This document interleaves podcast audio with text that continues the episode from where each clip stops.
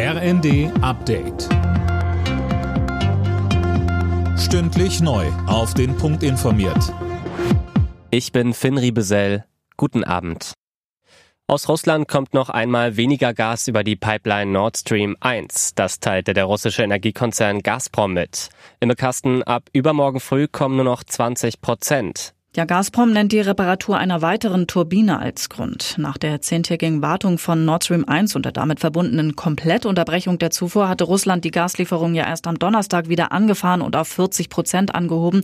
Jetzt plötzlich wieder die Drosselung.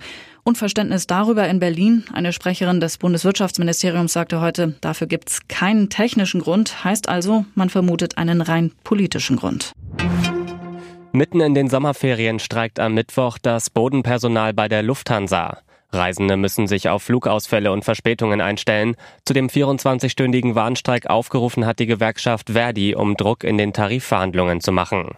Der Streik wird die ohnehin schon angespannte Lage an den Flughäfen nochmal verschärfen, so André Kretschmer von Verdi Hamburg. Sie alle kennen ja die Situation an den Flughäfen in Deutschland, also massive Personalnot. Die Lufthansa hat ja in der Corona-Pandemie sehr viele Stellen abgebaut und es ist fast unmöglich, jetzt so schnell Personal aufzubauen, vor allen Dingen, wenn Sie sich die Entlohnungsstrukturen angucken. Lufthansa bezeichnet den Warnstreik als völlig überzogen.